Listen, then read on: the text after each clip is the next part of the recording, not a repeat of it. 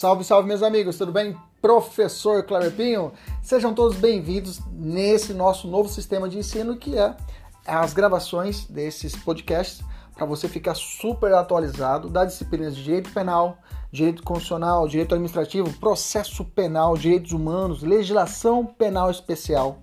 Tudo atualizado e focado para o seu concurso público e exame de ordem e, além disso, gratuita. São aulas completas. Inclusive, você pode assistir essas aulas pelo YouTube, no nosso canal, professor.kleberpinho. Kleberpinho com K. Fique à vontade, compartilhe, curta, nos ajude a engrandecer ainda mais o nosso canal. Um abraço, até mais. Tchau, tchau!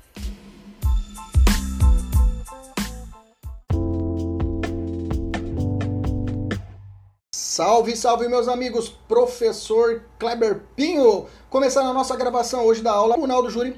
Estou falando de processo penal. Nós vamos resolver 10 questões para podermos revisar essa matéria de chamado Tribunal do Júri, tá? É, e aí aprofundarmos em alguns pontos específicos. Bah, vamos lá, vamos começar. Primeiro de tudo, o Tribunal do Júri ele tem assento constitucional. Ele tem assento constitucional, ou seja, está previsto como uma cláusula pétrea. O tribunal do júri é uma cláusula pétrea estabelecida na nossa Constituição Federal como um direito de primeira dimensão, ou se você quiser melhor falar, direito de primeira ou primeira geração, tá? É um direito, inclusive, que não pode ser abolido por uma emenda constitucional. Tá lá no artigo 60, parágrafo 4 da Constituição que protege o Instituto do Tribunal do Júri. E não só o Tribunal do Júri, mas todos os direitos e garantias individuais. Então eu tenho que o Tribunal do Júri está contido no artigo 5 inciso 38. Professor, eu não sou seu aluno da mentoria. Eu não recebi esse material. Como eu vou fazer para seguir essa aula agora? Como eu vou estudar? Pega o seu Código de Processo Penal, deixa ele aberto, a partir do artigo 413. Faz isso aí, tá? A partir do artigo 413, deixa ele separadinho, que eu vou ler com você alguns artigos e vou te ajudar também a estudar. Fique tranquilo. Beleza? Então, o artigo 5 inciso 38 da nossa Constituição fala assim: é reconhecida a instituição do júri como com a organização que lhe der a lei, lei ou Código de Processo Penal, assegurados a ele a plenitude de defesa, b o sigilo das votações, c a soberania dos veredictos e d a competência para o julgamento dos crimes dolosos contra a vida. Tem que tomar muito cuidado, tá? Provinha rasa, provinha rasa, provinha. Isso aqui, em tanto em constitucional como também em processo penal, tá? Plenitude de defesa, professor, é a mesma coisa de ampla defesa? Não. A ampla defesa já é inerente a todo o processo. A ampla defesa é inerente a todo o processo. Processo do trabalho, processo penal, processo civil. Todos os processos existe a ampla defesa, é inerente ao nosso sistema processual. Todavia, plenitude de defesa seria o ponto a mais, né? Você é o ponto a mais digamos assim, é, como posso dizer, ah, você vai levar esse carro, mas além disso, você vai levar também, além do carro, você vai levar também todos os tapetes do carro. Oh, que legal! Veja, é o a mais, o, o a mais. Então, o plus. Então, plenitude da, da defesa, ela é exclusiva do Tribunal do Júri, tá? Cuidado, tá? A plenitude de defesa, ela é inerente ao Tribunal do Júri, onde eu posso trabalhar todas as formas de defesa ok? Então, a plenitude de defesa, por exemplo, já foi argumentada a utilização de uma carta psicografada pelo morto. O morto foi assassinado e aí uma, uma pessoa médium fez uma psicografia da carta dizendo e o morto disse, olha, olha, não foi ele, foi um acidente, foi um homicídio culposo, não foi doloso. E foi psicografada essa carta e essa carta foi constada e foi admitida no processo como uma forma de plenitude da defesa. Não foi absolvido o sujeito, mas tudo bem, mas foi admitido. A ideia é essa. A plenitude de defesa é isso, é essa possibilidade, essa amplitude tá, das provas. que mais? Sigilo das votações, é importante, sigilo das votações dos, dos jurados é respeitado e muito. Então, por isso que não pode existir durante a comunicação, a comunicação entre os jurados, né? É um, é um, é um princípio que vai refletir na, na, no sigilo das votações, tá? Então, o sigilo das votações, se o jurado votou inocente ou votou culpado, esse, esse, essa votação é secreta, tá? É secreta. Não é igual alguns filmes que você assiste nos é, filmes americanos, onde levanta-se um jurado cada vez, ele é inocente ou culpado? Ele fala culpado. O outro, culpado. Outro, inocente. Não, isso é coisa de americano, tá? No Brasil, o sigilo da votação, a votação é secreta do voto dos jurados, que são sete, beleza?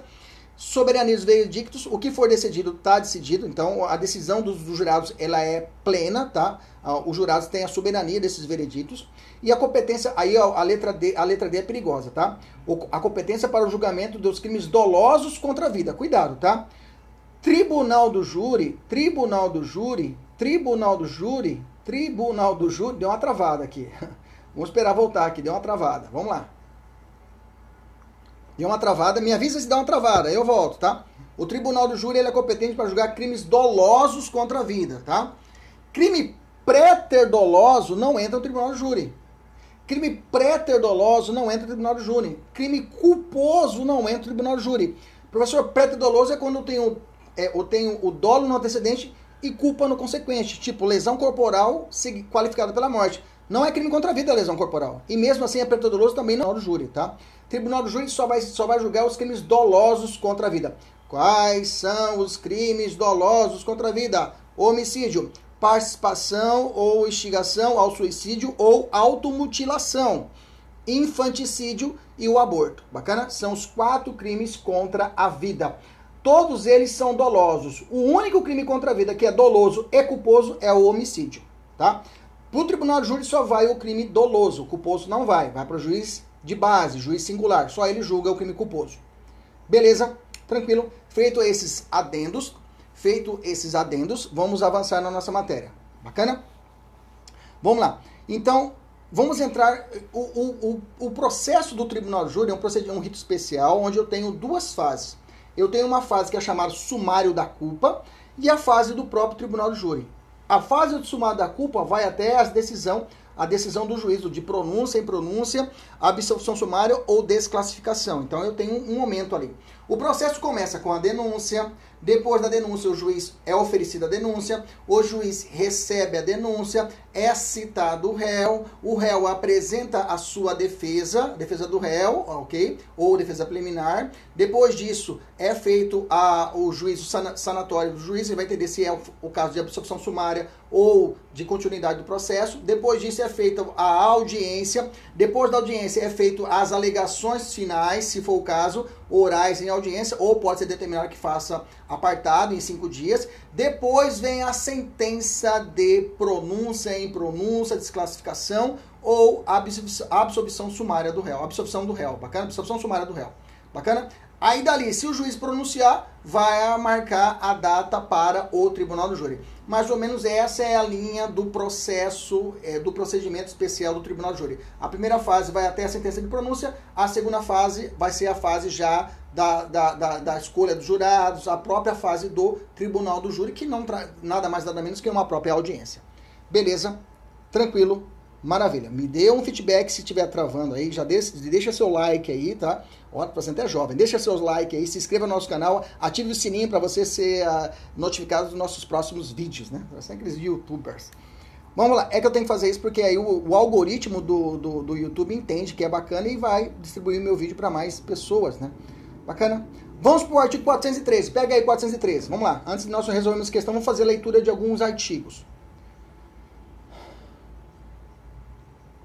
Pegou? Vamos lá. Primeiro, 413 fala assim: o juiz fundamentadamente pronunciará o acusado, convencido da matéria, da materialidade do fato e da existência de indícios suficientes de autoria ou de participação. Bacana? Parágrafo 1 A fundamentação da pronúncia. Vamos pegar, vamos pegar, pega sua caneta aí. Eu peguei meu marca-texto aqui e vou começar a marcar agora as palavras-chave que eu acho interessante que o examinador pode querer brincar com você. Vamos de novo? 413. O juiz fundamentadamente, você sabe disso, o juiz tem que decidir de forma fundamentada, não é da cabeça dele. Então, isso aqui não precisa nem grifar. Pronunciará o acusado se, grifa, convencido da materialidade do fato, pode grifar. Eu vou grifar de amarelo. E da existência de indícios suficientes da autoria. Veja, veja, não, não é a certeza que ele é o autor do crime. Há nesse momento ainda indícios que realmente ele cometeu o crime. Veja, não é dizer que ele realmente cometeu o crime ou participou do crime, mas eu falo que são indícios. Tá cheirando. Hum, tá cheirando. Hum, tá, hum, fizeram coisa errada aí, né? Hum, indícios. Indícios é isso, não é certeza. Você não viu cocô. Hum, você fez cocô aí, né? Eita porra. Não é isso, é o cheirinho. Hum, tem. Hum, tá fedendo esse negócio aí. Deixa eu ver essa fralda aí. É indícios. Bacana? Indícios suficientes da, da autoria ou de participação. Parágrafo 1. A fundamentação da pronúncia limitar-se-á à indicação da matéria de fato e da existência de indícios suficientes da autoria ou de participação, devendo o juiz declarar o dispositivo legal, então tem que colocar o artigo do crime, né, determinar o crime, o artigo do crime em que julgar em curso o acusado e especificar as circunstâncias qualificadoras e a causa de aumento de pena. Então o juiz tem que declarar a pronúncia, pronuncia o réu conforme o artigo 125 parágrafo 2 inciso 1 do Código Penal, combinado com a causa de aumento do artigo parágrafo 7 vai, vai fazer esses casamentos, ok? Se for feminicídio, parágrafo 7 Bacana? Então ele vai fazer esse casamento, quando ele vai pronunciar, ele tem que colocar delimitado essa tipificação. Bacana? Parágrafo 2 se, se o crime for afiançável, bom, dos crimes contra vidas, qual cabe fiança, professor? Vamos lá. Eu vou dizer para você o que não cabe. Homicídio qualificado não cabe fiança. Homicídio qualificado não cabe fiança. Homicídio simples praticado na forma de, de, de, de grupo extermínio também não cabe fiança, porque são hediondos. Agora, infanticídio, aborto, esses crimes cabem fiança. Bacana? Fica esperto.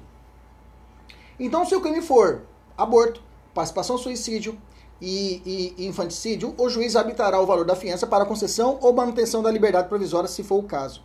O juiz decidirá, decidirá motivadamente, no caso de manutenção ou substituição da prisão ou medida restritiva de, de, de liberdade anteriormente decretada, e tratando-se de acusado solto sobre a necessidade de decretação de prisão ou imposição de qualquer medidas previstas lá no título 9 do, do livro 1 do, deste código. Bacana? Beleza? Então, nessa decisão, o juiz vai resolver essas circunstâncias vai estabelecer o tipo penal, vai ver a situação de prisão, se for o caso habitar a fiança, se for o caso revogar alguma medida cautelar diversa de prisão já determinada, uso tornozeleira, prisão domiciliar. Então o juiz vai fazer essa análise nesse momento. Nessa fase, no 413, escreva em cima aí. Escreva em cima no 413. Escreve aí. Escreve aí, pô. Larga de preguiça. Ah, professor, só gosta de assistir o vídeo, então não, então vai embora. Não adianta você só assistir, você tem que participar, pô. Anota, a gente tem muita coisa na cabeça. Anota aí, anota aí. No 413, eu tenho chamado indúbio pro societate. Escreva aí. Ré, no 413 eu tenho chamado indúbio pro societate. Ou seja, na dúvida, na dúvida, o juiz tem indícios, tem a materialidade do fato. O que, que o juiz faz? Pô, tô com dúvida. Será que eu pronuncio? Será que eu mando esse cara pro júri? Manda pro júri manda para o júri. Ok? Semana passada, ou retrasada, o Supremo decidiu que tem uma decisão do STJ, inclusive eu coloquei aqui na questão, tá? É, o STJ, inclusive, tem dois posicionamentos a respeito disso. Dentro do próprio STJ tem briga. Da quinta e sexta turma, tá? Uma decisão 2020 e uma decisão agora 2021. Em 2021 decidiu o seguinte, o STJ falou, olha, na decisão de pronúncia o juiz não pode decidir fundamentado tão somente no que foi colhido na fase de investigação criminal. Não pode.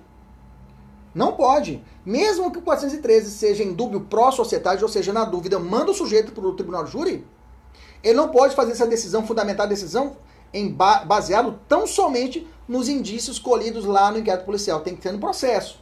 Ele viu no processo, tá claro. Aí eu mando o cara para o tribunal de júri. Se não tiver, ele não pode. Se não tiver, ele não pode. Se ele não tiver, ele não pode. Não pode utilizar o quê?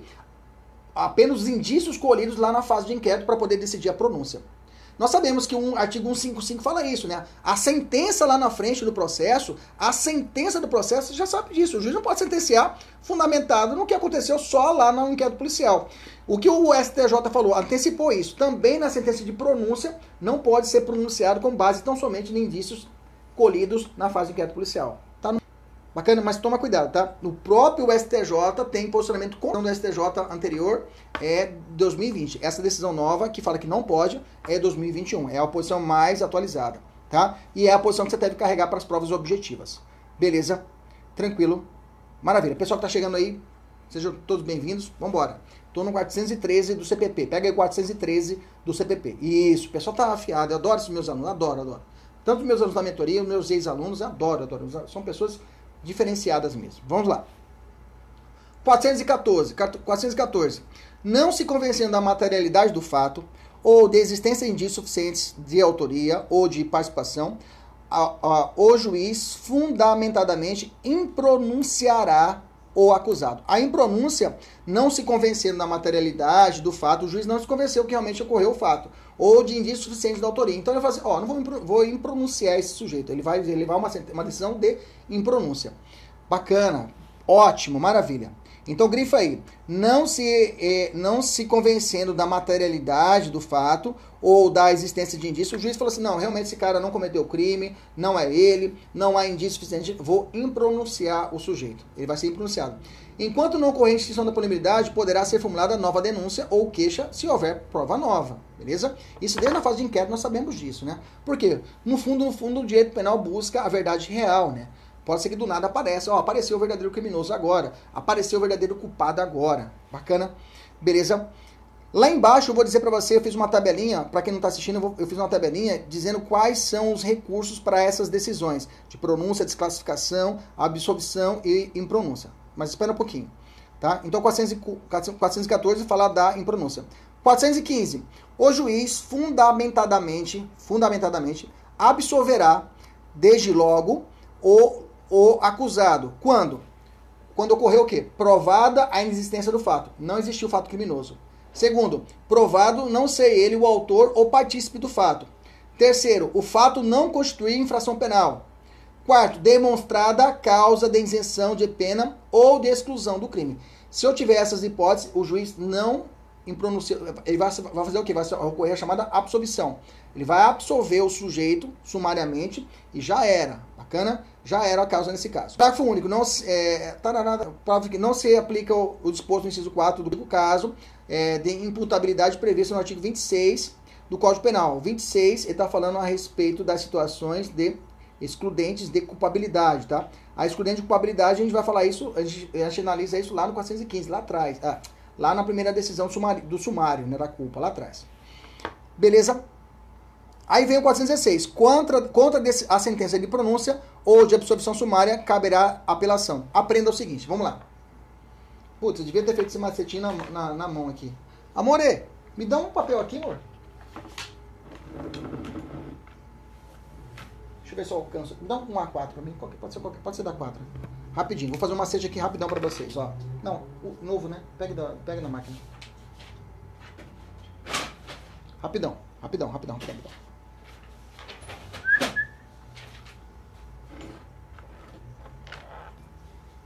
Nesse momento dá para você marcar os seus colegas, marcar sua sogra para ela poder assistir essa aula também. Vai lá.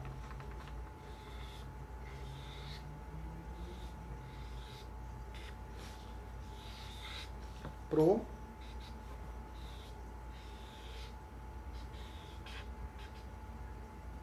É, deixa, eu ver como é essa porra.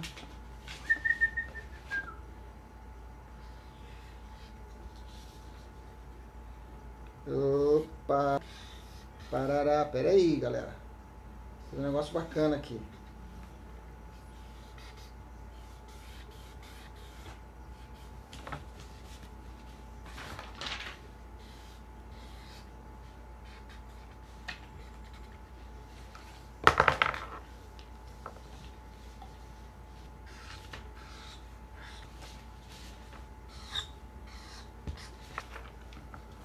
Olha só.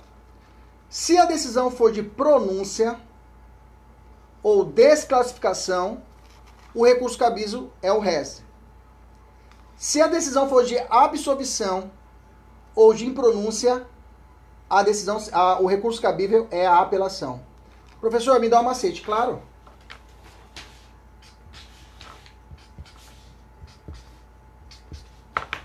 Veja, pronúncia começa com consoante.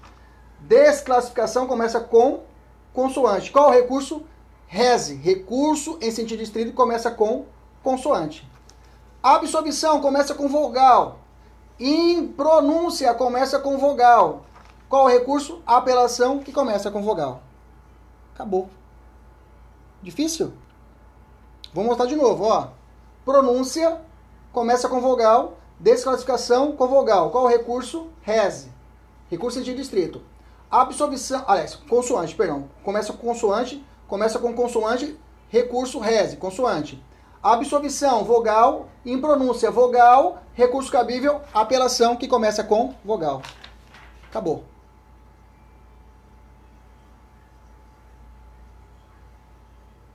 Olha o seu cérebro, seu cérebro, olha o seu cérebro. Esse aqui é seu cérebro, ó.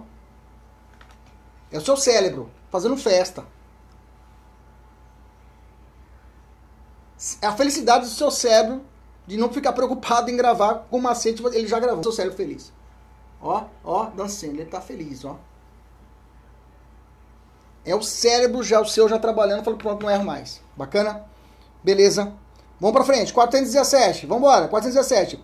Se houver indícios, se houver indícios de impronúncia ou de participação Lembra aqui no macete, ó. Se, é pro, se for pronúncia de desclassificação, começa com consoante. O rese é o recurso correto. Começa também com consoante. A vogal, em pronúncia vogal, o recurso, a apelação começa com vogal. 417. Se houver indício de autoria ou de participação de outras pessoas não incluídas na acusação, o juiz, ao pronunciar ou impronunciar o acusado, determinará o retorno dos autos ao MP por 15 dias aplicáveis, o artigo 80 do Código.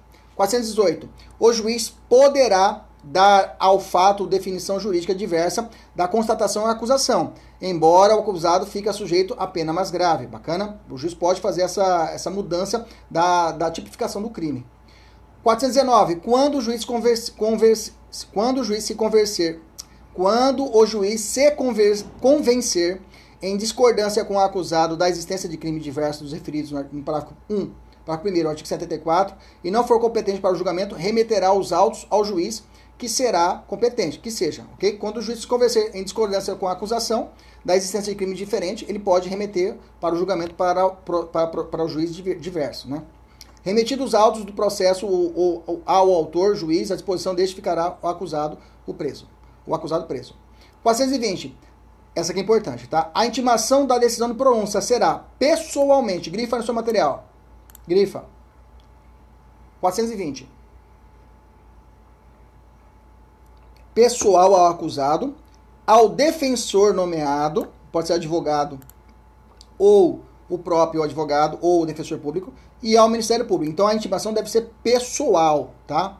Pessoal ao acusado, ao defensor e, nome, e ao defensor nomeado e ao Ministério Público. Bacana? Inciso 2. Ao defensor constituído, ao querelante, ao assistente do Ministério Público na forma dos parágrafos 1 do artigo 370. Bacana? Beleza? Será intimado por edital o acusado solto que não for encontrado. 421. Preclusa a decisão de pronúncia, os autos serão encaminhados ao juiz presidente do Tribunal do Júri. Para ainda que preclusa a decisão de pronúncia, havendo circunstância superveniente que altere a classificação do crime, o juiz ordenará a remessa dos autos ao Ministério Público. Parágrafo segundo. Em seguida, os autos serão conclusos para o juiz para a decisão.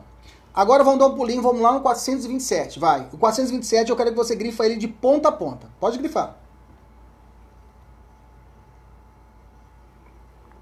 Muito cobrado o chamado desaforamento. 427. Vamos lá. Vem comigo. Se o interesse da ordem pública ou reclamar houver dúvida sobre a imparcialidade do, ju, do júri ou segurança pessoal do acusado, o tribunal, grifa, o tribunal, a requerimento do MP, do assistente, do querelante ou do acusado, ou mediante representação do juiz competente, poderá determinar o desaforamento do julgamento para outra comarca da, da mesma região onde não existam aqueles motivos preferindo-se as mais próximas. Ou seja, se caso naquele local há uma dúvida sobre a imparcialidade daqueles juízes, do júri, né? A segurança do pessoal do acusado. O pessoal tá um crime muito violento, o pessoal da, da comunidade tá matar o cara, quer invadir o tribunal. A comarca é pequena, não tem estrutura para isso. Eu já vi uma vez, aconteceu isso, era um processo que o trâmite era em Jaciara, e aí realmente teve grande comoção o assassinato da pessoa, era um empresário da, da região, e aí eles pediram para poder transferir para Cuiabá, né? E foi transferido para Cuiabá. Eu lembro muito bem desse caso, foi um caso bem diferenciado aqui em Cuiabá. Bacana? Beleza? Um, um processo antigo. E, e, envolve político, então não vou ficar falando o nome, né? Senão vai ficar. Vai pensar que tô fazendo campanha pro cara. Bacana, vamos continuar. Parágrafo primeiro. Então entendemos o desaforamento? Então tá tretado. O forfé tá armado na comunidade lá, tá? Então há requerimento do OMP, do assistente de acusação, do querelar, do querelante, quem está entrando com a queixa-crime, ou do acusado. Veja, todo mundo pode pedir, ou até do próprio juiz. O juiz representa e fala, ó, tá feio aqui. Transfere para outra comarca aí mais perto aí, porque o negócio tá feio. Bacana. Parágrafo primeiro. O pedido de desaforamento será distribuído imediatamente e terá preferência de julgamento na Câmara ou turma competente. Parágrafo segundo. Sendo relevantes os motivos alegados, o relator poderá determinar fundamentadamente a suspensão do julgamento do tribunal júri. Então pode ser determinado até a suspensão. Pode grifar a palavra suspensão aí, vamos lá. Ah, você já grifou todo, né? Foi para você grifar. Parágrafo terceiro. Será ouvido o juiz presidente quando a medida não tiver sido por ele solicitada. Beleza? Dá um pulinho agora, vai lá no 479. Vai, eu espero você chegar lá. 479. Chegou? 479? Bacana? Vamos lá então. Durante o julgamento, não será permitida a leitura de documento ou exibição de objeto que não tiver sido juntado aos autos com antecedência mínima de três dias úteis. Já falei isso aqui numa aula de. Nós estávamos fazendo uma. É, na, na, aula de sábado, nós fizemos uma aula sobre prova ilícita, né? Lembra disso? Prova, essa aqui seria uma prova ilegítima. Se eu, se eu apareço no tribunal de júri com uma prova que não foi juntada antes, causando um efeito surpresa para a parte contrária, eu tenho que essa prova é ilegítima, tá? Porque não seguiu os ditames do processo penal. Ou seja, se você quiser apresentar uma prova, algum indício, alguma, algum vídeo, alguma uma maquete, é, alguma situação nova na audiência do tribunal júri, você tem que ter a antecedência mínima de três dias. Bacana? Dando ciência a outra parte. Parágrafo único. Compreende-se na proibição desse artigo a leitura de jornais ou qualquer outro escrito, bem como a exibição de vídeos, gravações, fotografias, laudos, quadros, croqui ou qualquer outro meio assemelhado cujo conteúdo versar sobre a matéria de fato submetida à apreciação e julgamento dos jurados. Então, tudo que eu quiser inovar, eu tenho que levar o que? Apresentar três dias antes. Tem que requerer. Ó, tô juntando três dias antes do júri. Vai para o artigo agora 457, vai lá. Esse 479 cai bastante, tá? Eu só selecionei os filés aqui. Nós vamos ter, uma, vamos ter que ter uma outra aula para falar sobre a sessão do tribunal de júri, a escolha dos jurados, as recusas, Tá? A gente está trabalhando mais a parte introdutória, o início dele, finalzinho do, da primeira fase, começando a segunda fase. Vai no 457. O julgamento não será adiado pelo do acusado solto. O cara está solto, ele não apareceu, o pau vai cantar. A, o, o tribunal júri vai rolar, tá? O julgamento não será adiado pelo não comparecimento do acusado solto, do assistente ou do advogado do querelante, que tiver sido regularmente intimado. Então, o, o, o júri vai começar, vai continuar, tá? Os pedidos de adiamento e justificações de não comparecimento deverão ser, salvo comprovado motivo de força maior, previamente submetidos à apreciação do juiz presidente do tribunal júri. Então, esse pedido de adiamento e justificações de não salvo o comprovado força maior, né, previamente submetidos ao, à apreciação do juiz. Se não deu para apresentar, por uma questão de, uma, de um motivo maior, foi ameaçado no meio do caminho que estava no tribunal de júri. Por isso não, aparece, não apareceu, o réu não apareceu. Nesse caso, vai ter que ser justificado a posteriori, ok? Parágrafo segundo. Se o acusado preso não for conduzido, o julgamento será adiado para o primeiro dia desimpedido da mesma reunião, salvo se houver pedido de dispensa de comparecimento subscrito por ele e seu defensor. Artigo 492. Vai lá, dá um pulo no 492. Beleza, vai no parágrafo 1 do 492. Parágrafo 1 do 492. Parágrafo 1 do 492. Fala assim o parágrafo 1 do 492. Se houver decisão da infração para outra, de competência do juiz singular, ao presidente do tribunal do júri caberá proferir sentença em seguida, tá? aplicando-se quando o delito resultante de, da nova tipificação for considerado pela lei como infração penal de menor potencial ofensivo. Ou seja, o juiz, se caso ocorrer ali uma desclassificação e ele perceber que realmente é um crime de menor potencial ofensivo, o juiz já vai determinar de plano. O próprio juiz mesmo do tribunal de júri julga, né? Tem uma pegadinha que eu vi uma, uma questão do CESP que era assim: perguntava assim, latrocínio nunca poderá ser julgado pelo tribunal de júri, certo ou errado? Esse nunca se pesa, né? É mais falando direito. Latrocínio nunca será julgado pelo tribunal de júri? Depende. Por quê? o latrocínio sozinho, realmente, ele não pode ser julgado pelo Tribunal de Júri, que só trata dos crimes dolosos contra a vida. Nós já vimos isso, ok? Mas, porém, contudo, entretanto, todavia, se existir um latrocínio e eu ver conexo a ele um latrocínio, pode ser que a, a, competência do júri vai atrair o latrocínio e serão os dois julgados pelo Tribunal do Júri. Bacana, beleza, tranquilo. Então, a desclassificação feita pelo juiz está lá no artigo 492, parágrafo 1 tá? o juiz pre presidente proferirá a sentença, lembrando que se for menor, menor potencial ofensivo, remeterá ao juizado especial, melhor dizendo. Então, quando se for menor potencial ofensivo, o juiz ele remete, o tribunal de júri ele remete para o juiz do GCRIM. Desculpa, eu falei enganado. Mas se for uma situação de latrocínio, coisa assim, ele, ele julga. Mas se for GCRIM, ele manda para o, o juiz competente.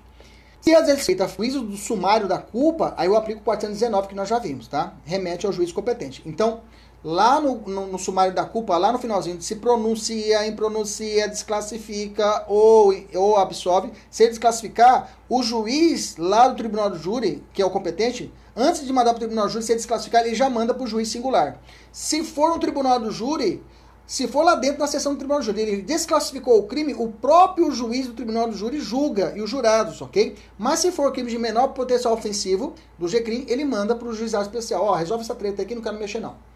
Beleza? Entendemos agora? Bacana.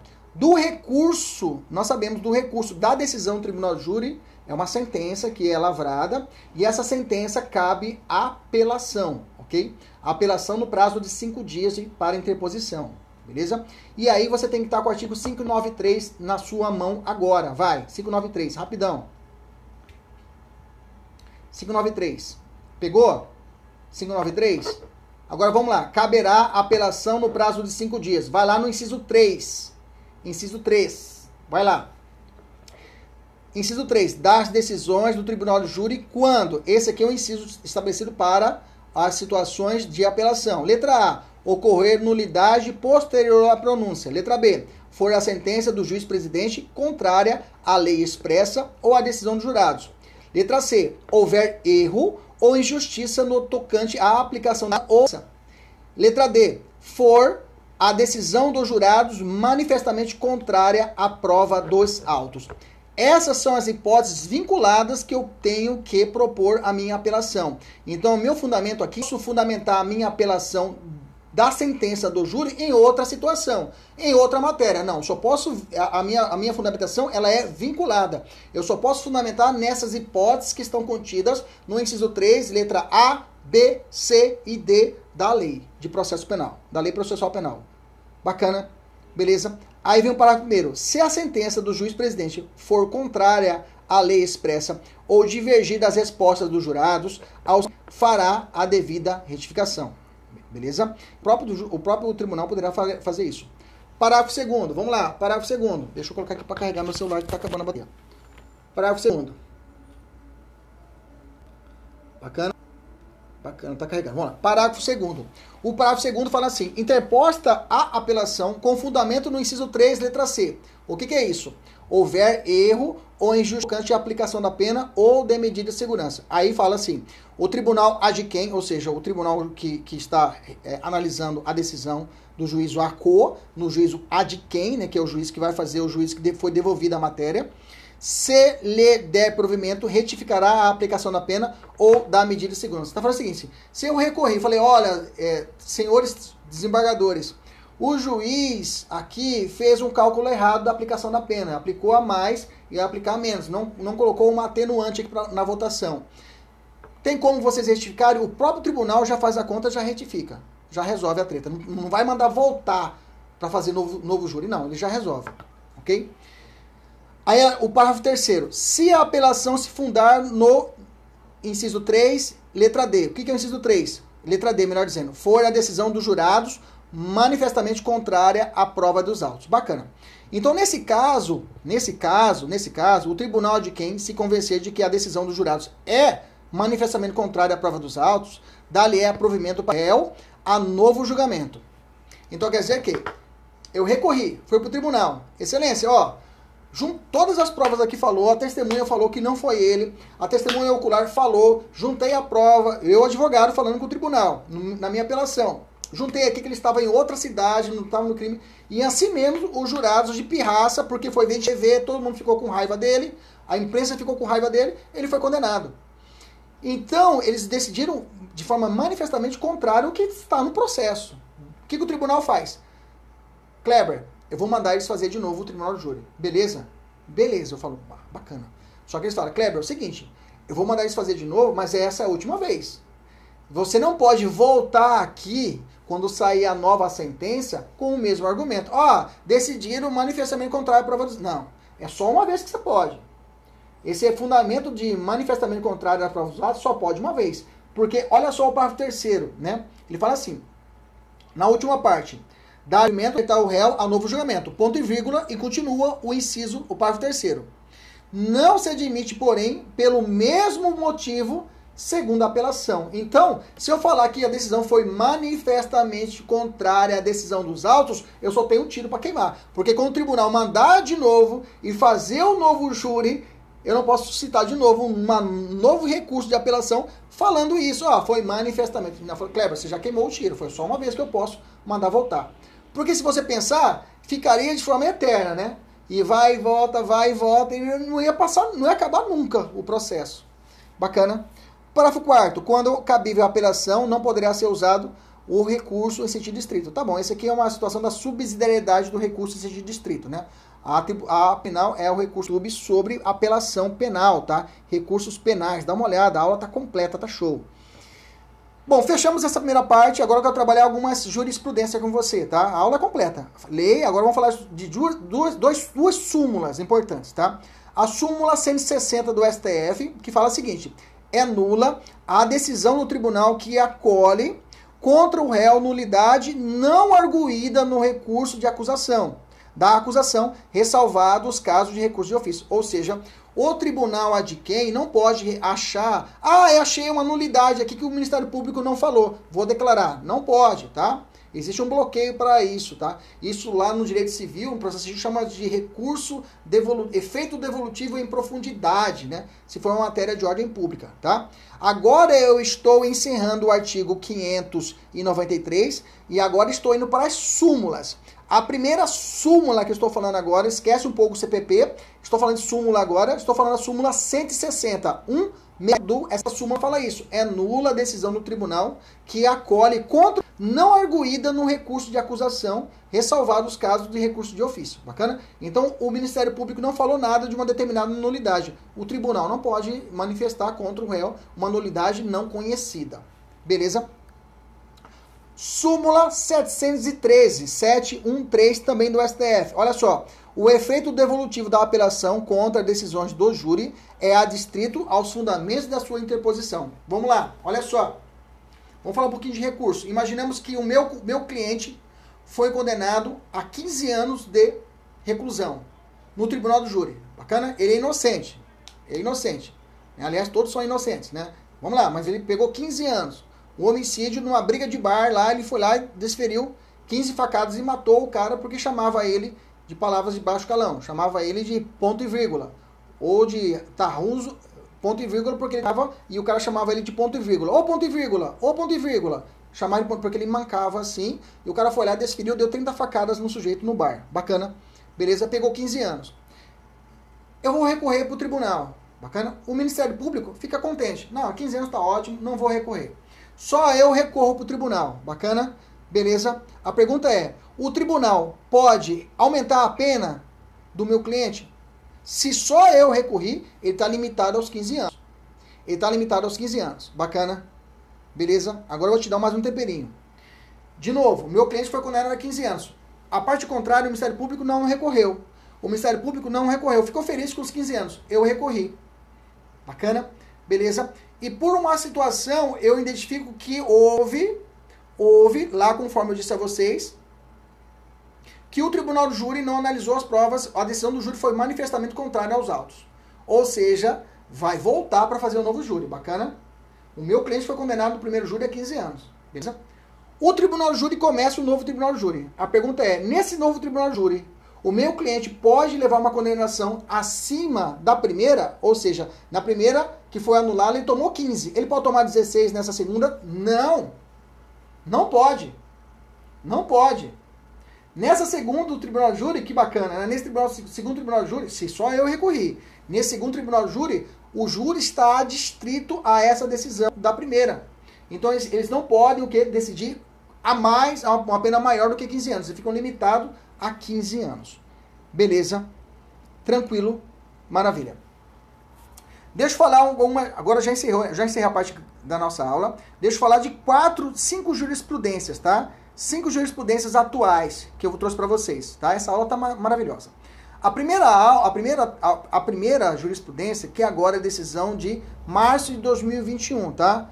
Ah, professor, meu, meu, meu, vou fazer o exame de ordem agora. Que eu, não, fica tranquilo, não vai cair para você, tá? Eu tô falando para você deixar anotado que isso é conhecimento mais pra frente. Os, os concurseiros de plantão aí, bacana.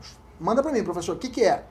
Olha só, em março de 2021, em março de 2021, o Supremo entendeu que existia uma tese que era utilizada muito na prática. É a chamada tese da legítima defesa da honra, tá?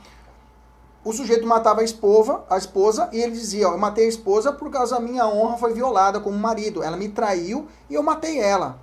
Essa tese, o Supremo disse que essa tese ela é inconstitucional.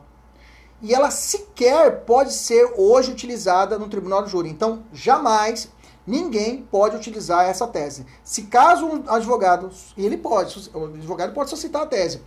De pronto, o promotor vai levantar o dedo, excelência, essa tese, legítima defesa da é inconstitucional. Esquece. Ela não pode nem ser votada aqui como um quesito. Bacana. Beleza. Bem que na verdade a doutrina massificada, todos já entendiam isso, tá? Mas precisou chegar ao Supremo. Porque teve uma decisão que acolheu.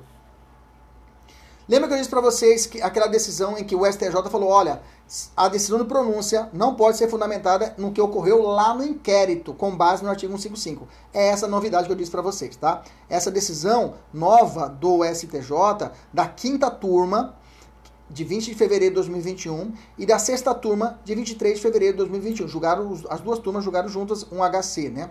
HC, um foi o HC 560 e de, de Rio Grande do Sul, que, é, 560.552 do Rio Grande do Sul e o HC 586.270, um primeiro de Rio Grande do Sul e a segundo de Santa Catarina. Isso, Santa Catarina? Não, também no Rio Grande do Sul. Bacana? Então, nesse caso, entendeu que não pode se utilizar de indícios somente da colisão do inquérito policial para pronunciar. Bacana? E o posicionamento contrário é de 2020, né? 2020, de outubro de 2020, que foi julgada também pela quinta e pela sexta turma. Então há uma divergência dentro do próprio STJ. Como que eu vou marcar isso? Vai marcar agora a, a tese predominante agora que é a atual, que não pode pronunciar com elementos escolhidos tão somente do inquérito policial. Outro ponto importante, a ausência de exame de corpo de delito não inviabiliza por si só a pronúncia do réu. Ah, não tem exame de corpo de delito. Ah, então não vou pronunciar o réu. Não. Só por isso, só por esse fato, a ausência de corpo de delito não fundamenta, não dá razão para não pronunciar o réu, tá? Ah, se não existe exame de corpo de delito, eu posso pronunciar o réu assim mesmo. Esse que é a, a, o entendimento do STJ, julgado em junho de 2020. Outra, é, caso de remoção de órgãos qualificado com resultado de morte, caso existir uma hipótese de órgão, que está lá na lei 9.434 de 97, tá? Mesmo nessa lei 9.487, lá é um crime. O cara remove o órgão e leva à morte da pessoa. Esse tipo de crime não vai para o tribunal do júri, tá? Não vai para o tribunal do júri porque foge da regra dos crimes contra a vida. E por fim, último julgado, o homicídio perpetrado contra a vítima. Se a vítima é jovem, né? Se a vítima é jovem, que foi morta, né? Nesse caso, é, a orientação que a, que a vítima de tenra idade, né? tem idade é um elemento concreto, né, que possibilita o agravamento da pena base, tá? Então ele vai entrar como uma circunstância, uma valoração negativa lá no artigo 59 do Código Penal e aí a pena base poderá ser aumentada pelo fato de ser uma, uma, uma vítima de tenra idade. Bacana, beleza? Vamos fazer a questão, vamos lá. Nossa, eu levei aí 40 minutos para fazer um resumo rápido, né? Olha que foi rápido. Preparados, pessoal da mentoria. Pessoal que não é da mentoria, acompanha. Eu vou ler as questões e você vai raciocinar comigo. Bacana? Pessoal da mentoria, todo mundo pronto aí? Dá um joia para mim. Dá um hope aqui. Dá um QSL aqui. QSL não, QSL é entendido, né? Posso? Vamos lá então. Primeira. Vamos lá então. Ricardo foi pronunciado pela suposta prática de crime de homicídio qualificado.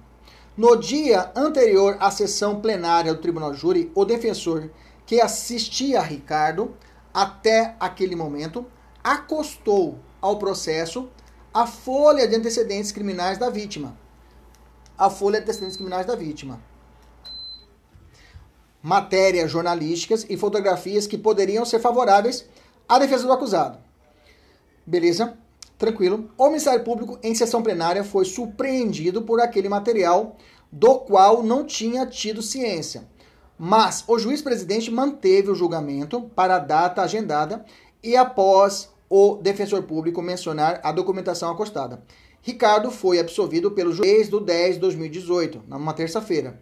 No dia 29 de 10 de 2018, né, o Ministério Público apresentou um recurso de apelação, acompanhado das razões recursais, requerendo a realização de novo júri, pois a decisão dos jurados havia sido manifestamente contrária à prova dos autos. Bom, eu tenho o primeiro ponto. O primeiro ponto está falando a respeito dessa juntada de provas antes dos três dias do júri. Nós sabemos que precisa juntar três dias antes.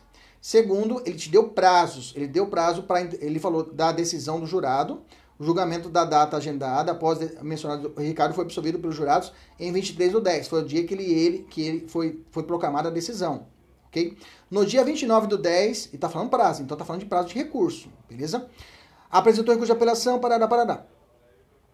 O Tribunal de Júri reconhece, conheceu, o Tribunal de Justiça conheceu o recurso interposto e anulou o julgamento realizado, determinando nova sessão, nova sessão plenária, sob o fundamento de que a defesa se utilizou em plenário de documentos acostados fora do prazo permitido pela lei, que seria três dias antes. Né?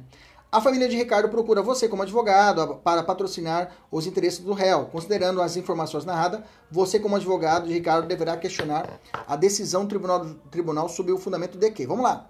Primeiro, ele fala o seguinte: Letra A. Respeitando-se o princípio da amplitude de defesa, não existe vedação legal na juntada e utilização em plenário documentação pela defesa por prazo mencionado. Errado, que nós já vimos que é necessária a juntada três dias antes. Está errado, letra A.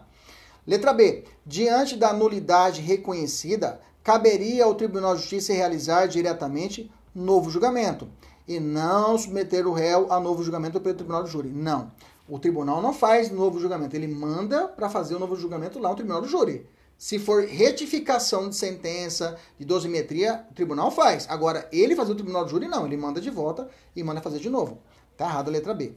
Letra C. Não poderia o tribunal anular o julgamento, com base em nulidade não arguída, mas tão só reconhecer se fosse o caso, se fosse é Bacana. Não poderia, não poderia o tribunal anular o julgamento com base em nulidade não arguída. Porque, na verdade, o Ministério Público apresentou o recurso, acompanhado das razões, requerendo a realização de novo júri, pois a decisão dos jurados havia sido manifestamente contrária à prova dos autos. Então, o Ministério Público ele só recorreu falando que houve uma decisão do júri manifestamente contrária aos autos. Mas nada disse, não tinha falado nada da juntada dessa prova. Aí o tribunal reconheceu a, a, a, nulidade de ter juntado a prova. Veja, o Ministério Público nada falou dessa juntada de prova. E o tribunal foi é, o, o, o, o, tribunal com a sanha de condenação foi e, de, e, e declarou nulidade não suscitada pelo Ministério Público. Olha lá, tem súmula sobre isso, acabamos de ler a súmula, olha lá. Súmula é nula a decisão tribunal que acolhe contra o réu nulidade não arguída no recurso da acusação do Ministério Público. Ressalvar os casos de recurso de ofício que não é o caso. Então, o tribunal não poderia, ele sozinho, reconhecer que houve nulidade, mas o Ministério Público nada disse. Então, aí está o erro da decisão do tribunal. Perfeitamente, letra C é a alternativa correta. Letra D, o recurso foi apresentado, sequer deveria ter sido conhecido, né? O recurso, não foi? Vamos fazer cálculo aqui, vamos lá.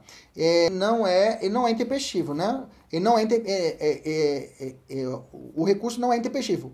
O prazo, né, de, de, do, do, prazo recursal teve início no próximo dia útil subsequente da intimação. Considerando que o acusado foi absolvido na sessão plenária, terça-feira, dia 23 do 10, e que o Ministério Público foi intimado da defesa no mesmo dia, a contagem do prazo é no dia seguinte, dia 24. Começou a contar dia 24, na quarta-feira. Perfeito. Dia do susto é terça, começa a contar na quarta. Quarta, quinta, sexta, sábado, domingo. 24, 25, 26, 27, 28. Prorroga primeiro dia útil subsequente, dia 29 do 10. Bacana, perfeito. O prazo do recurso está correto.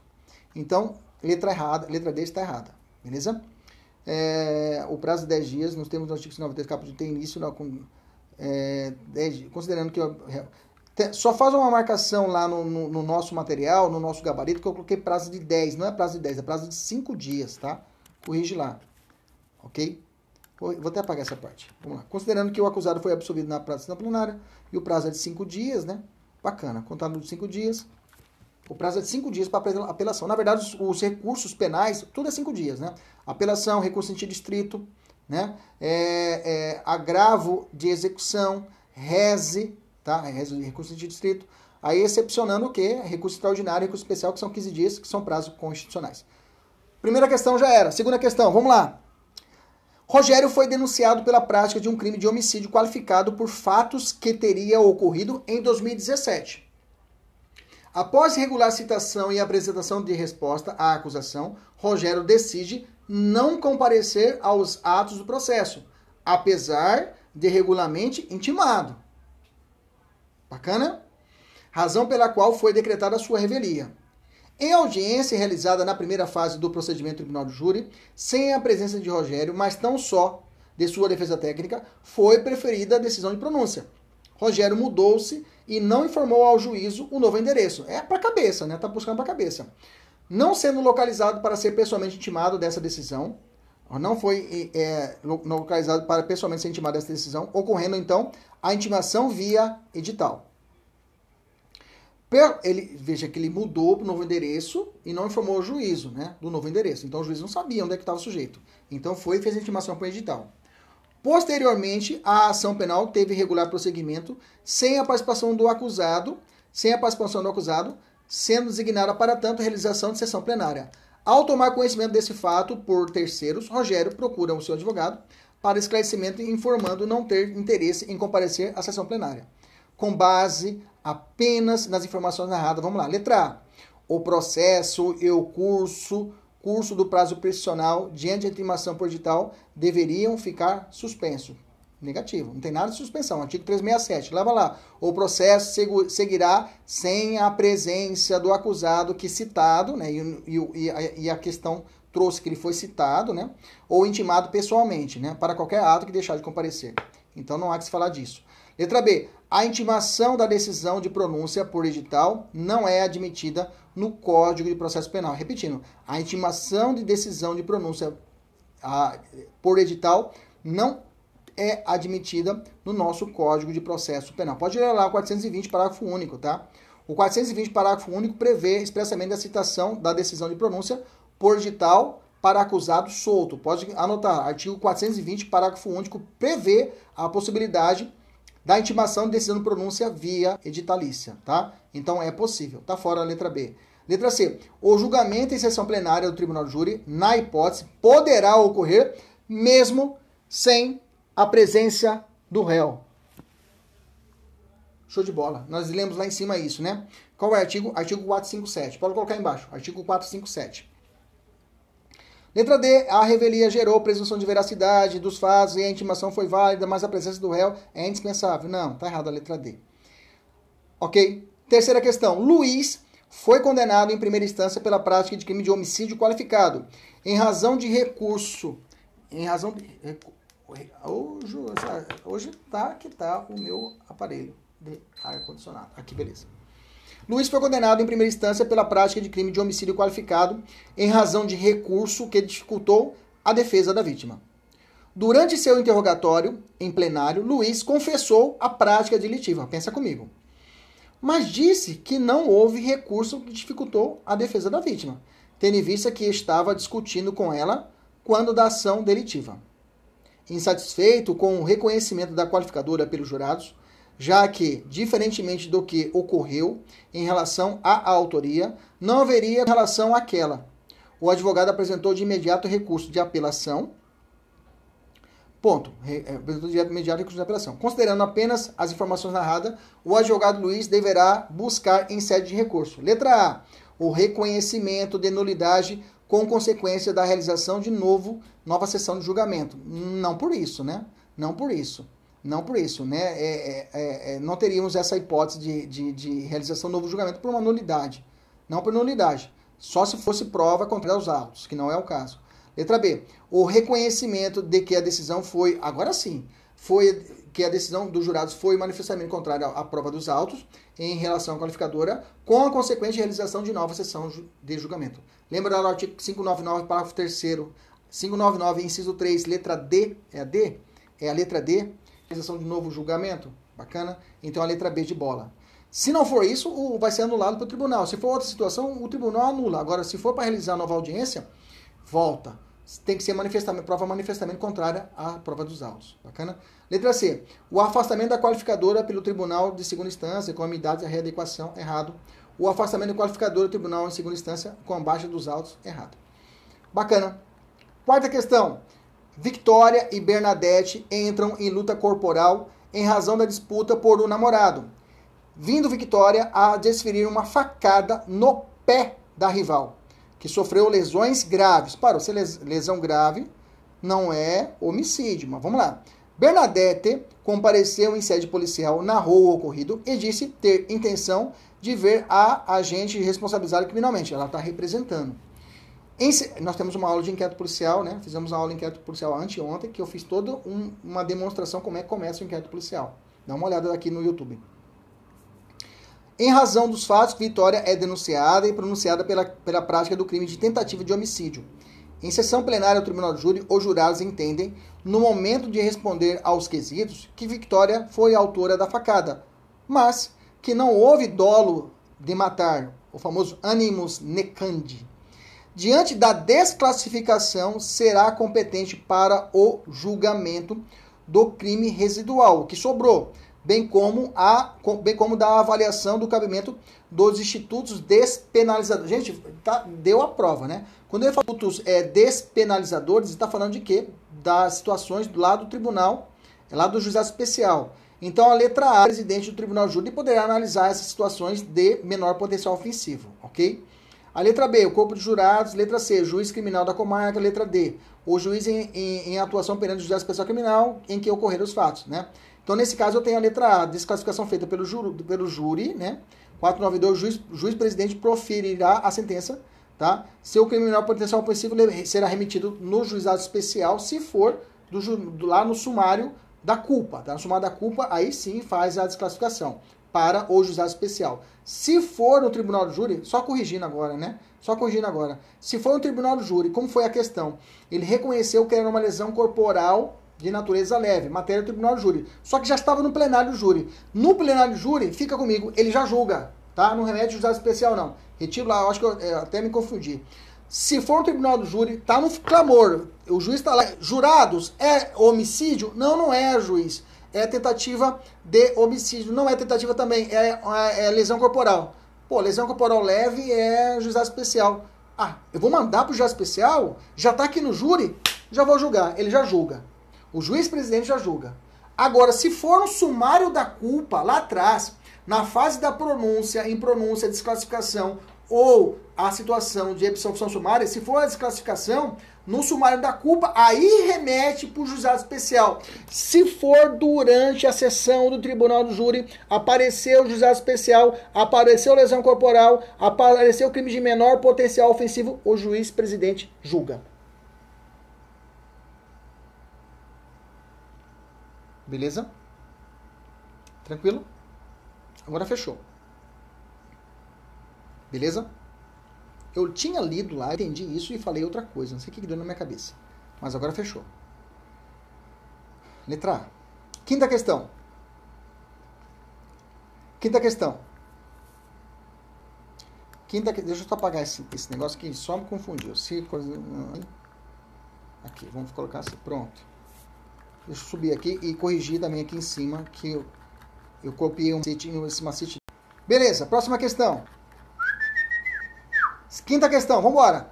André foi denunciado pela prática de um crime de homicídio doloso consumado contra sua ex-esposa Lívia, famosa na cidade de Maricá, Rio de Janeiro, pela contribuição em serviços sociais. Hum, isso aqui está cheirando desaforamento. Quando fala muito assim da vítima, está cheirando desaforamento. Quer ver? Vamos lá. Com crianças humildes. A população local ficou revoltada com o fato, razão pela qual o magistrado avaliou que os jurados não teriam isenção suficiente para o julgamento. Diante da situação narrada, é correto afirmar que, letra A, o acusado poderá requerer o desaforamento, sendo tal requerimento decidido pelo magistrado em primeira instância? Não. Desaforamento eu tenho que pedir para quem? Para os desembargadores, para o tribunal. Então, letra B, o magistrado poderá representar pelo desaforamento, sendo que a decisão sobre o mesmo independerá de manifestação prévia da defesa. Não precisa ser ouvida a defesa, tá?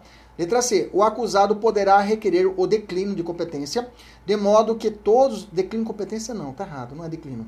Letra D. O magistrado poderá representar pelo desaforamento e, sendo os motivos relevantes, o órgão competente poderá fundamentadamente determinar a suspensão do julgamento pelo tribunal júri. É possível.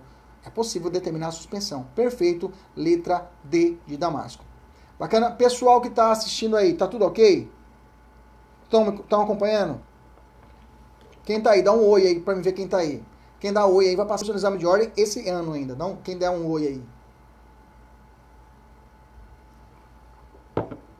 Quem der um oi aí. Oi aí vai passar no exame de ordem e vai passar no concurso público.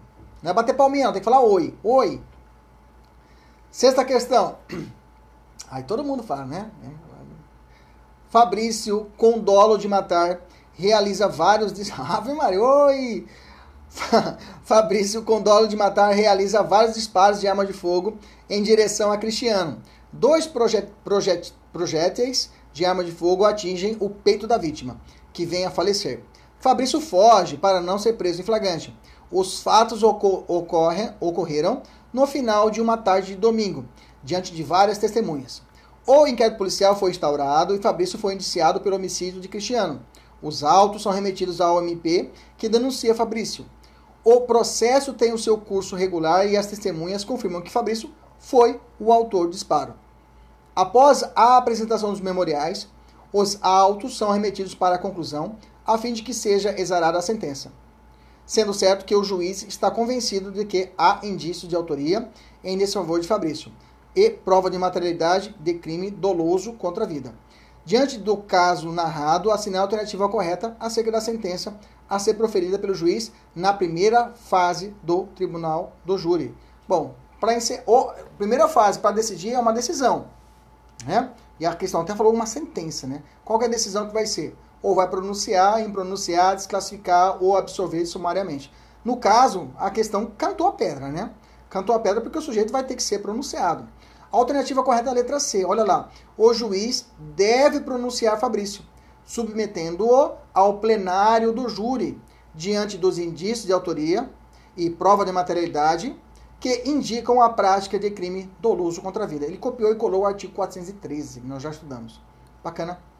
Sétima questão, vamos lá. Fernando foi denunciado pela suposta prática de crime de aborto, sem o consentimento da gestante. É crime contra a vida, doloso contra a vida. Em que pese no curso da instrução tenha sido deferida a revogação da prisão preventiva. Fernando permaneceu preso em razão de outros processos onde é imputada a prática a prática de um crime de roubo, majorado pelo emprego de arma. Após a primeira fase do procedimento do tribunal do júri, o juiz profere decisão pronunciando Fernando nos termos da denúncia. Considerando apenas informações expostas, é correto afirmar aqui. Vamos lá, letra A.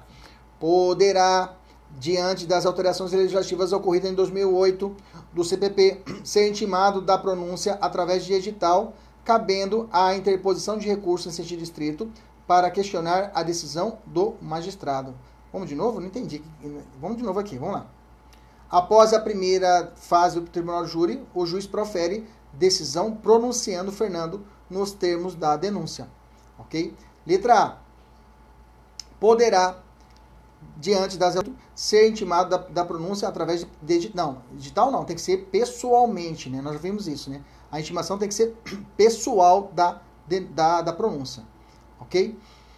Aí, se não for localizado, né, o parágrafo sendo no caso hipotético, o acusado está preso, né? Se você vê aqui, ele não pode ser intimado por edital porque ele está preso, né? Em que pese a, a, a prisão preventiva, ele está preso. Então, se está preso, eu não posso ser citado por edital, tá? Então, tá errada a letra A. Letra B. Poderá, diante das alterações legislativas ocorridas em 2008 do CPP, ser intimado é, através de edital, é, é possível, cabendo interposição de recurso de apelação. Não, decisão de pronúncia é reze, nós já aprendemos. Letra C. Poderá, diante das alterações legislativas ocorridas em 2008, em 2008, do CPP, ser intimado da decisão de pronúncia, sabendo a interposição de agravo, né, agravo recurso de distrito, está fora letra C. Letra D. Deverá ser intimado, já vou arriscar a letra D, que está falando que é apelação, que é o recurso. Não, pronúncia é reze. Eu podia até, olha só como eu poderia fazer de forma invertida, né? Eu ia procurar o que tem reze. Vamos lá, onde que tem reze na questão? Tem a letra A, que é reze, a letra E. Olha só. A letra A e letra E. E aí a letra A fala que ele, ele, ele, ele ser intimado de decisão pronúncia através de edital. Mas como ele está preso, né? Se ele está preso, não tem como ser intimado por edital. Bacana? Beleza? Beleza? Maravilha. Então a alternativa correta é a letra E. Deverá ser intimado pessoalmente da decisão de pronúncia, podendo estar esta ser questionada através de reza. Oitava questão. Ao final da primeira fase do procedimento do júri, o que, que, o juiz faz? Letra A. O juiz, ao pronunciar o réu, não pode reconhecer em seu favor a existência de causa especial de diminuição da pena. Repetindo. Ao juiz, ao pronunciar o réu, não pode reconhecer né, é, a existência de causa especial de diminuição da pena. Olha, gente, a existência de causa especial de, de, de diminuição da pena não pode ser reconhecida pelo juiz na decisão de pronúncia, tá? Conforme o artigo 7 da Lei de Introdução ao Código de Processo Penal. Então, pode anotar no caderno, essa aí é nova, tá? E essa é a alternativa correta. Pode anotar. Realmente o juiz na pronúncia não pode reconhecer o que? Uma causa especial de diminuição da pena. O que, que ele apresenta? A capitulação do crime, as formas agravadas do crime, se for o caso, mas causa especial de diminuição da pena ele não pode aprontar na pronúncia. Onde é que está escrito isso? Pode anotar no caderno, artigo 7 da Lei de Introdução ao Código do Processo Penal. Essa aqui é questão fodida mesmo, essa questão aqui é difícil. Letra B. Deve sempre absolver o acusado, desde logo, no caso de imputabilidade decorrente. Não, não é sempre, tá? Não é sempre. Letra C. Não se convencer na materialidade do fato ou da existência de indícios suficientes de autoria, o juiz fundamentalmente impronunciará. Não, impronunciará o acusado, mas sempre será possível a formulação nova denúncia. Não, de impronúncia não. Letra D. Quando o juiz se convencer da existência de crime diverso em discordância com a acusação, deve sentenciar o feito independente de natureza da infração desconhecida. Não. Se for juiz especial, tem que remeter para o juiz especial. Letra D também está fora. Letra E. O juiz deve pronunciar o réu se ficar comprovado não ser ele o autor ou partícipe do fato. Aí não é pronunciar, aí é absolver, né, gente? Bacana. Nona questão. Sobre o tribunal de júri é correto afirmar. Letra A. Nos casos de desaforamento previsto em lei, para outra comarca da mesma região, onde não existam aqueles motivos, preferindo-se mais próximas, tá tudo certo até agora. O relator determinará de imediata ação do tribunal júri. Não, não precisa, se ele já, já tem já tem estabelecido outra comarca para poder realizar, não precisa determinar a suspensão. Ele pode determinar a suspensão, e a lei está falando que ele vai determinar. Não, está errado a letra A. Letra B. No procedimento do vida, a lei processual penal não admite a juntarem documentos pelas partes após a sentença de pronúncia. Errado. Nós já vimos que pode ser juntado três dias antes. Está fora. Letra C. Autoria ou participação de outras pessoas não incluídas na acusação, o juiz não deve pronunciar. Pelo contrário, o juiz pode aditar. Está errado. Letra D. O jurado que tiver integrado a lista geral dos, do, nos 12 meses que antecederem a publicação da nova lista fica dela excluído. Essa aqui, como eu falei para vocês, a letra D é uma questão lá, é, é, é, é lá, do artigo 425, parágrafo 4 Anota aí. 425, parágrafo 4 tá? Que ele não fica excluído, na verdade, tá? Mas nós vamos, deixar para um outro momento a gente estudar o, a, audiência do Tribunal do Júri, essa escolha, o afastamento dos jurados e outros detalhes, ok? Letra E, então a alternativa correta é a letra E. Ainda que precusa a decisão de pronúncia, havendo circunstância superveniente que altere a classificação do crime, o juiz ordenará a remessa dos autos ao Ministério Público. Correto? Conforme o artigo 521, parágrafo 1 do CPP, que nós já vimos aqui. Saideiras são julgados que eu disse para você lá atrás. Vamos lá. Letra A, ele quer incorreta. A tese de legítima defesa da honra é inconstitucional, tá certo? Letra B. É ilegal a sentença de pronúncia fundamentada exclusivamente em elementos escolhidos no inquérito policial. Perfeito. C. O crime de remoção de órgãos qualificado pela morte é preta doloso, não sendo competência do júri. Perfeito. A tenra idade, muito jovem, é fundamentação idônea para a majoração da pena base do crime de homicídio pela valoração negativa das consequências do crime. Fechou? E a última é a alternativa que deve ser incorreta. A ausência de exame de corpo de delito inviabiliza. Pelo contrário, não inviabiliza por si só a pronúncia do réu quando presentes outros elementos de prova. Bacana? Obrigado por nos, encerramos nossa aula, né? Obrigado por você estar aqui conosco até agora. Os alunos da mentoria, meus alunos particulares, se você quiser ser meu aluno particular para que eu possa ser o seu personal, me procure no privado para que eu possa explicar como é que funciona a nossa mentoria. Já os nossos alunos da mentoria, os meus alunos particulares, olha só, tem simulado agora da meta, dessa meta de hoje, questões inéditas que você vai ter que fazer terminar, corrigir, tirar a foto e me mandar ainda hoje para conferir se realmente você entendeu a matéria. Beleza? Obrigado. Tchau, tchau, galera.